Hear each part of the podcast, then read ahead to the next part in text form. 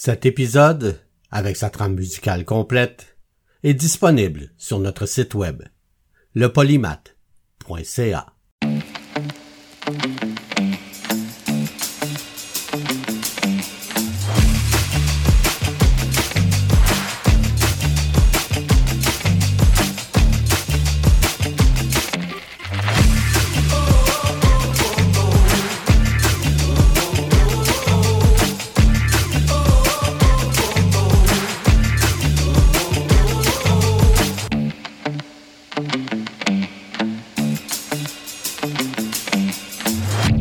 Le polymath avec Bruno Laberge.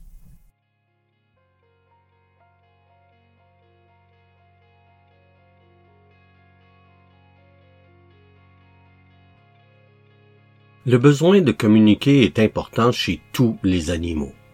Ils communiquent pour se reproduire, pour se provoquer ou pour s'avertir d'un danger.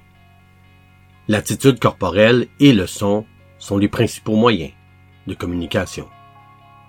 L'humain est évidemment aussi un animal, mais qui, en plus de l'attitude et du son, communique par écrit?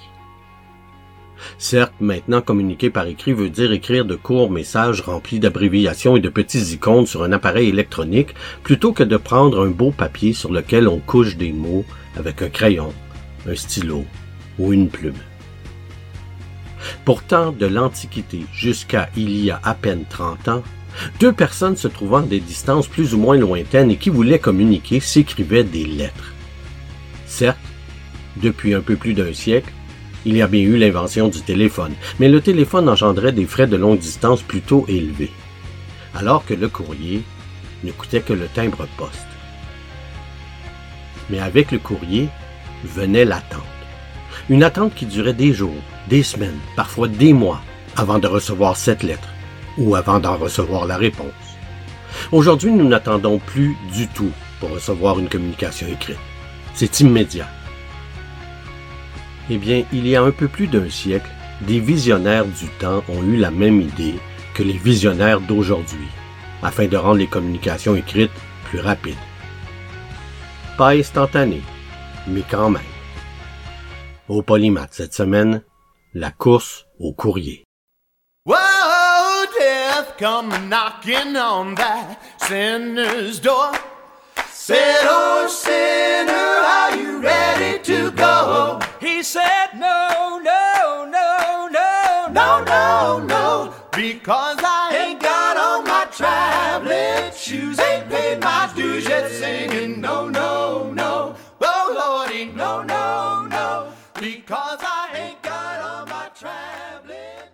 Avant l'avènement de l'avion et même de l'Internet et du courriel, recevoir une lettre ou un colis exerce la patience. Le bateau permet le transport outre-mer, mais pour le continent, le cheval reste le moyen de transport le plus rapide. Et la rapidité, ça se. Le 15 septembre 1857, l'homme d'affaires et financier John Butterfield remporte un contrat fédéral convoité de six ans et de 600 000 dollars par an pour transporter le courrier deux fois par semaine entre Saint-Louis, Missouri et San Francisco, en Californie. Et tout ça en 25 jours. À l'époque, il s'agit du plus important contrat de courrier terrestre jamais attribué aux États-Unis, exigeant des livraisons de courrier toute l'année. Le pari est énorme, car le service le plus rapide à travers le continent est fourni par la ligne postale de San Antonio et San Diego. Il y a environ 1475 milles de désert et de montagnes entre les deux points, et le transport dure environ 52 jours. Ce service est offert par James Birch depuis quelques mois seulement. Si on veut comparer les deux services de distribution du courrier, c'est comme si on passait de la connexion Internet par téléphone au réseau de fibre optique d'aujourd'hui. Au milieu du 19e siècle, réunir le continent par une ligne de livraison de courrier entre Saint-Louis et San Francisco à une vitesse aussi inouïe suscite l'émerveillement, l'excitation et une immense fierté. La route de distribution de John Butterfield prévoit suivre la soi-disant route du bras mort, contournant les montagnes rocheuses et les fortes neiges hivernales, en voyageant vers le sud à travers le Texas, le territoire du Nouveau-Mexique, Fort Yuma près de l'actuel Yuma en Arizona et en Californie du Sud, avant de rouler vers San Francisco. Elle contourne San Diego. L'entreprise est énorme. Butterfield investit plus d'un million de dollars pour organiser la ligne de distribution. La compagnie doit construire ou réparer des routes et des ponts, installer et doter en personnel environ 150 stations, acheter des diligences et des chariots, ainsi que des chevaux, des mulets et de la nourriture. Elle doit également creuser des puits d'eau. Et il y a 800 employés à embaucher.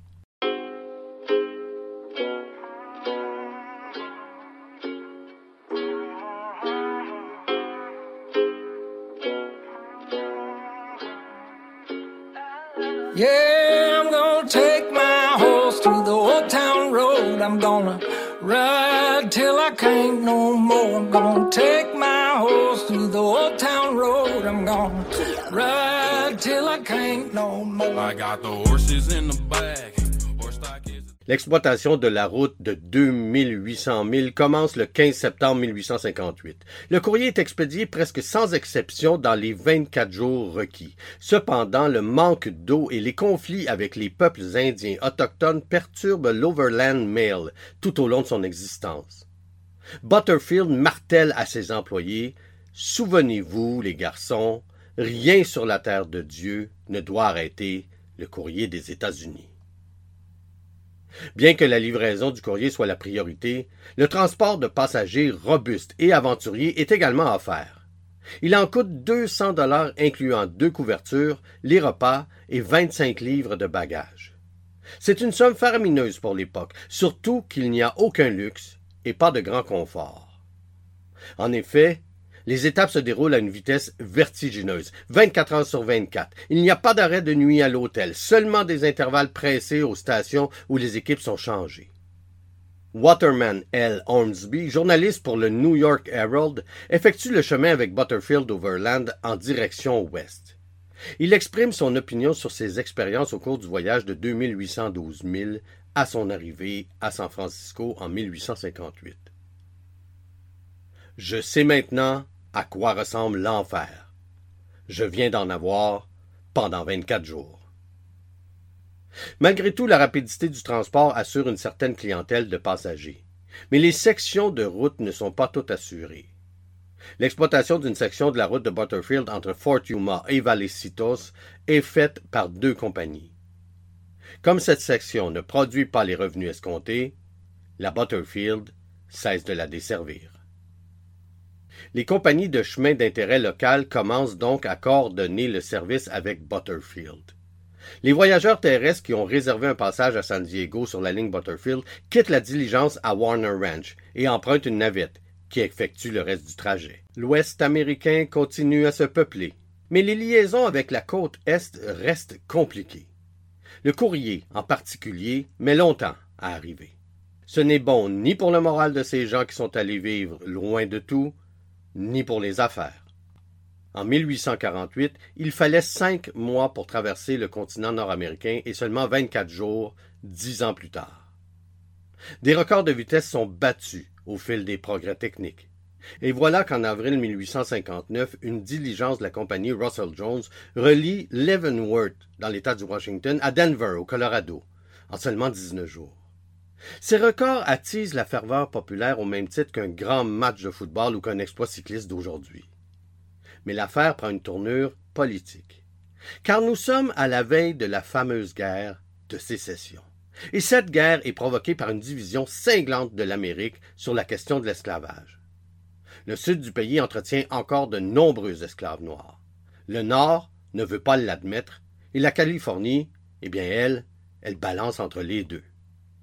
À Washington, le gouvernement estime qu'en améliorant les relations entre l'Est et l'Ouest du continent, on fera le bonheur des Californiens qui se rallieront alors au vu du gouvernement fédéral dans la lutte contre l'esclavage. On en est là quand le président du comité des postes, William Gwynne, également sénateur représentant la Californie à Washington, rencontre Russell, l'exploitant des diligences qui détiennent les records, et lui parle d'une idée toute simple.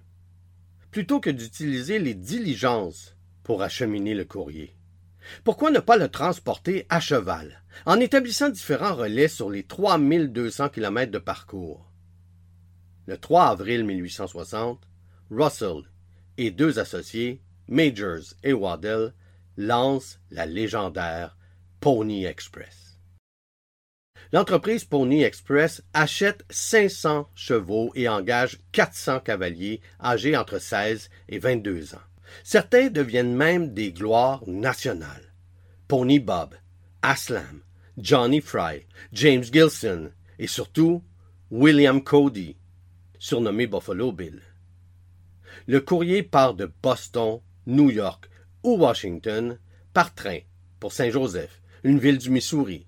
Par la suite, les choses se compliquent pour arriver à Sacramento, en Californie. Le 3 avril, le train apporte donc 49 lettres, 9 télégrammes et quelques journaux. Ce courrier passe alors dans les sacoches de la selle du cheval du premier cavalier, Johnson William Richardson. Cette sacoche est en fait un tablier de cuir muni de quatre poches nommé mochila. Le maire de Saint-Joseph demanda à la foule immense trois hurrahs pour le Pony Express. Un coup de canon salue l'intrépide. À 19h15, l'homme et son cheval s'enfoncent pour un galop de nuit, une course folle. 190 relais sont établis tous les 20 kilomètres. Car 20 kilomètres, eh bien, c'est la distance que peut parcourir d'une traite un cheval au galop. À chaque relais, les cavaliers ne disposent que de trois minutes pour transférer la mochila d'une selle à l'autre. Le courrier arrive à Sacramento après seulement dix jours et demi. Pour l'accueillir, deux mille personnes portent des torches et des lanternes, agitent des drapeaux et chantent des chansons au rythme de la fanfare locale. L'entreprise a gagné son pari de rapidité. Now, look up. Against the sky, see that silhouette of man and pony? You hear the clatter of that fearless, dashing messenger as he goes riding by? That's the Pony Express. Get up there. Come on, Buck. We gotta get moving. Now move. Giddy up, giddy up, along, pony, along there. Fly your tail, swing your legs, run as if you're really going somewhere. Can't you see that sun going down? Still got 20 miles to Bien qu'elle ait réussi à livrer le courrier dans les dix jours entre Saint-Joseph, Missouri et Sacramento, Pony Express ne réussit pas à obtenir le contrat postal américain et les dettes s'accumulent. Son exploitation n'est pas rentable. Cependant, le Pony Express a réussi à prouver les avantages de l'utilisation d'une route centrale par rapport à la route du bras mort.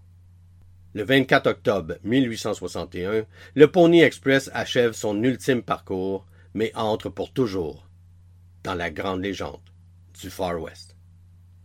Peu de temps avant, les choses ne vont pas bien non plus pour la Butterfield Overland Stage Company. Wells Fargo prend le contrôle de la compagnie et force John Butterfield à quitter son poste de président. Le Congrès américain ordonne l'arrêt de la route du Sud et le transfert du service au centre du pays au début de la guerre civile, le 12 mars 1861. Le contrat stipule que la route postale doit traverser le Nebraska, le col de montagne South Pass et Salt Lake City et désigne la ligne comme la Central Overland California Road. La dernière étape de Butterfield sur la piste Oxbow a lieu en mars 1861 et le service cesse en juin. Le stock et les voitures le long de la route sud sont déplacés vers le nord pour la nouvelle ligne. L'extrémité ouest de la Central Overland California Road est contrôlée par Wells Fargo, mais pas l'extrémité est. Celle-ci est contrôlée par Ben Holiday. La dureté monte entre les deux opérateurs. Holiday n'aime pas collaborer avec Wells Fargo, et c'est réciproque. Wells Fargo est choqué par les taux élevés de Holiday et du mauvais soin qu'il accorde à son équipement et à ses animaux. Holiday finit par vendre ses parts à Wells Fargo en 1866. La compagnie conserve le monopole de diligence de longue distance et de service postal jusqu'à l'achèvement du chemin de fer transcontinental en 1869.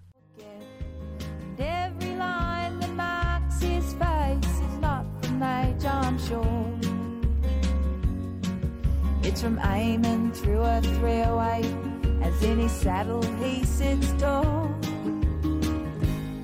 And will the real Buffalo Bill please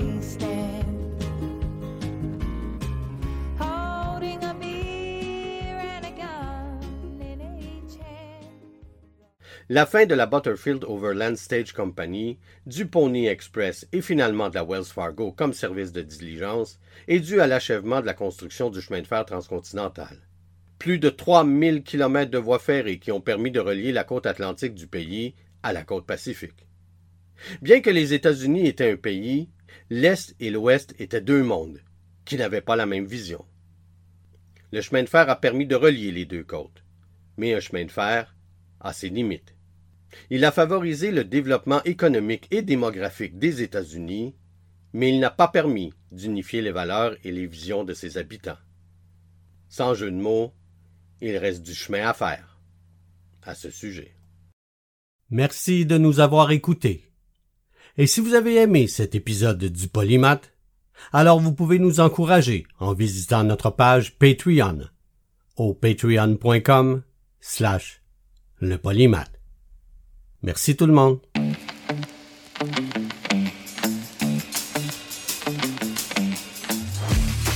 Vous pouvez nous écouter en direct le dimanche 11h au 88.3 FM dans la région de Québec ou au ckiafm.org. Vous pouvez aussi nous écouter en tout temps sur votre plateforme de balado favorite. Cherchez aussi le Polymath avec Bruno Laberge sur Facebook ou le barre de soulignement Polymath sur TikTok.